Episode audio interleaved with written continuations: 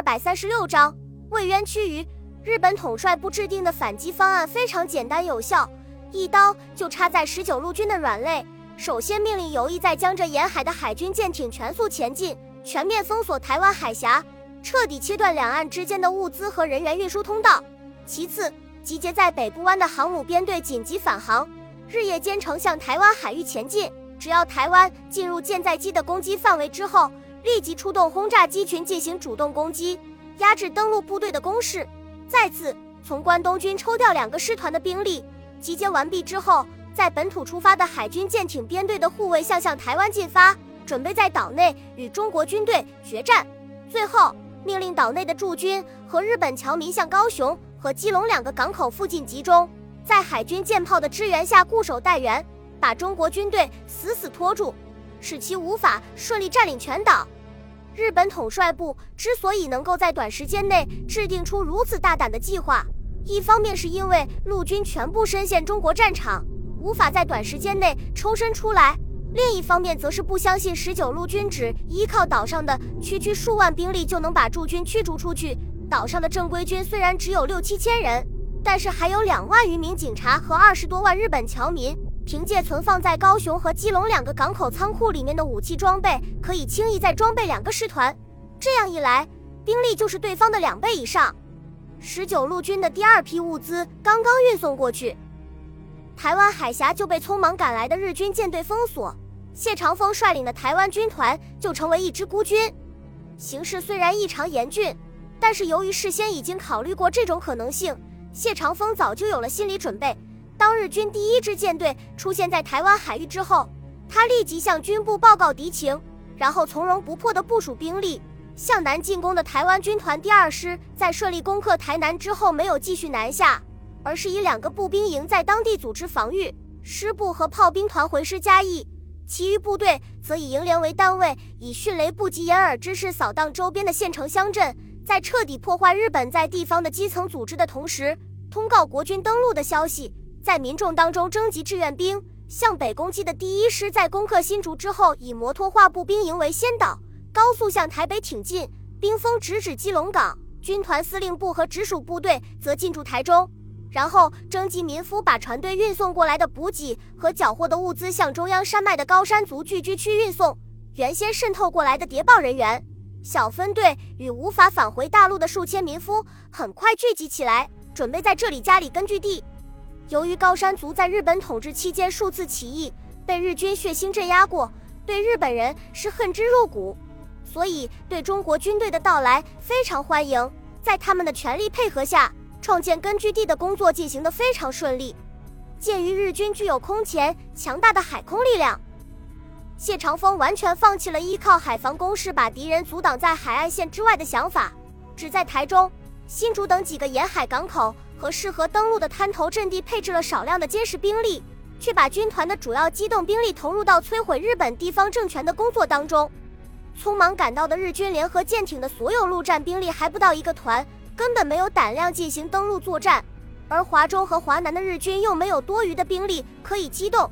所以只能耐心的等待关东军的到来。在此之前，只能依靠舰载机对中国军队进行空中打击，支援被压缩在两端的守备部队。同时，舰艇编队用舰炮对沿海的要塞、港口进行不间断的轰击，为后面的登陆作战扫除障碍。最初，中国军队登陆的消息传开之后，只有谍报人员活动频繁地区和高山族聚居区的民众明确表示了热烈的欢迎，其他地区基本上都保持观望的态度，因为长期的封锁和隔绝，使他们对海峡对岸的祖国已经十分生疏，也没有多少信心。可是。当日军不分青红皂白的狂轰滥炸，造成大量平民死亡之后，民众的心态开始发生了微妙的转变。谢长风立即把握这个难得的机会，投入大量的人力和物力来救灾，以争取民心。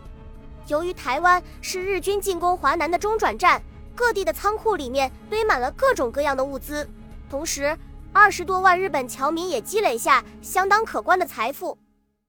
谢长风把这些物资当中军需品之外的东西全部分配给当地民众，并且把日本人手中的耕地也平均分配给台湾农民，同时极力鼓动他们加入摧毁日本地方政权的行列。日军迟迟没有登陆，使台湾的民众开始对他们的实力感到怀疑。而中国军队精良的装备和强悍的战斗力，又给他们留下了深刻的印象。看着往日里不可一世的日本警察和驻军在中国军队凶猛的攻击下仓皇逃窜，对祖国的信心终于慢慢恢复起来。许多老人开始回忆起几十年来深埋在心底的仇恨，把日军当年是如何镇压台湾居民的旧事告诉自己的后代。于是，越来越多的人们加入了驱逐日本侨民的行列。另外，由于日本政府曾经采用巧取豪夺的手段，把台湾农民的土地强行分配给日本侨民，使不到三十万的日本人占有超过百分之七十的土地。分配土地的政策顿时使这些农民手中的土地起码多了一倍以上，顿时改变了他们的态度。许多原本想留在庄园里面观望的日本侨民，忽然发现往日温顺的农民开始用不怀好意的眼神打量自己，只好和政府官员、警察们一起加入逃亡的行列。向高雄和基隆两个港口城市狂奔而去，希望能够逃出这片已经变得非常危险的土地。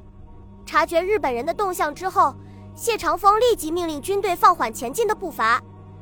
把惊慌失措的日本侨民像赶鸭子一样台湾岛的两端赶去。许多在日本殖民政府任职的台湾人和亲近日本的台湾人，由于害怕受到中国军队的惩罚，纷纷加入逃难的行列。于是，在不到十天的时间里，高雄和基隆两个港口就增加了几十万人。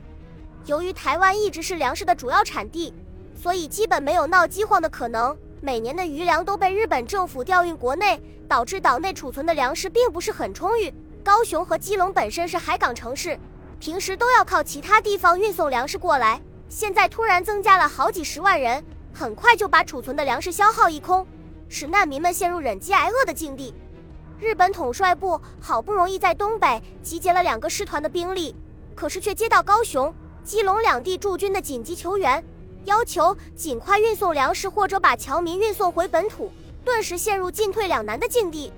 继续登陆作战的话，军队并没有把握能够在短时间内歼灭中国军队，而这些聚集在两个港口城市的难民却支撑不了多长时间，何况外面还有中国军队在虎视眈眈。如果运送粮食的话，以台湾和日本之间的距离，大型运输舰来回一趟要好几天，只有一次出动，很多舰艇才能够维持近百万人的消耗。两个城市本身还有数十万人，即便这个办法可行，如果让中国军队突破了防线，几十万侨民的生命就很难保障了。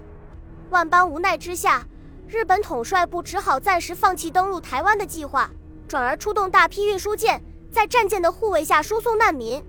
面对这个千载难逢的好机会，谢长风一面命令中部的部队抓紧时间构筑工事、搜集粮食，一面命令南路军和北路军把部队以营为单位夺路突击，不断压缩日军的生存空间，迫使其只能龟缩在港口附近地区，依靠舰炮的支援勉强维持防线。此前曾经被日军统帅部寄予厚望的台湾驻军，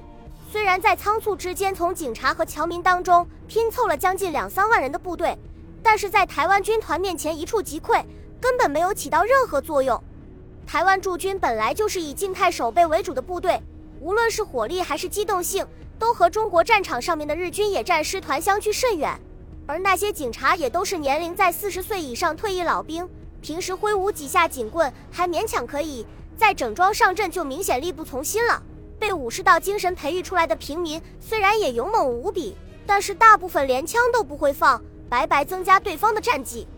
另外，日本国内上至天皇，下至普通平民，没有一个人会想到中国军队敢登陆台湾，所以岛内的各城市根本就没有坚固的工事，有的地方沿用的还是甲午战争之后修建的古董工事，如何能够挡得住火力强大的十九路军？得到日军舰队开始撤退侨民的情报之后。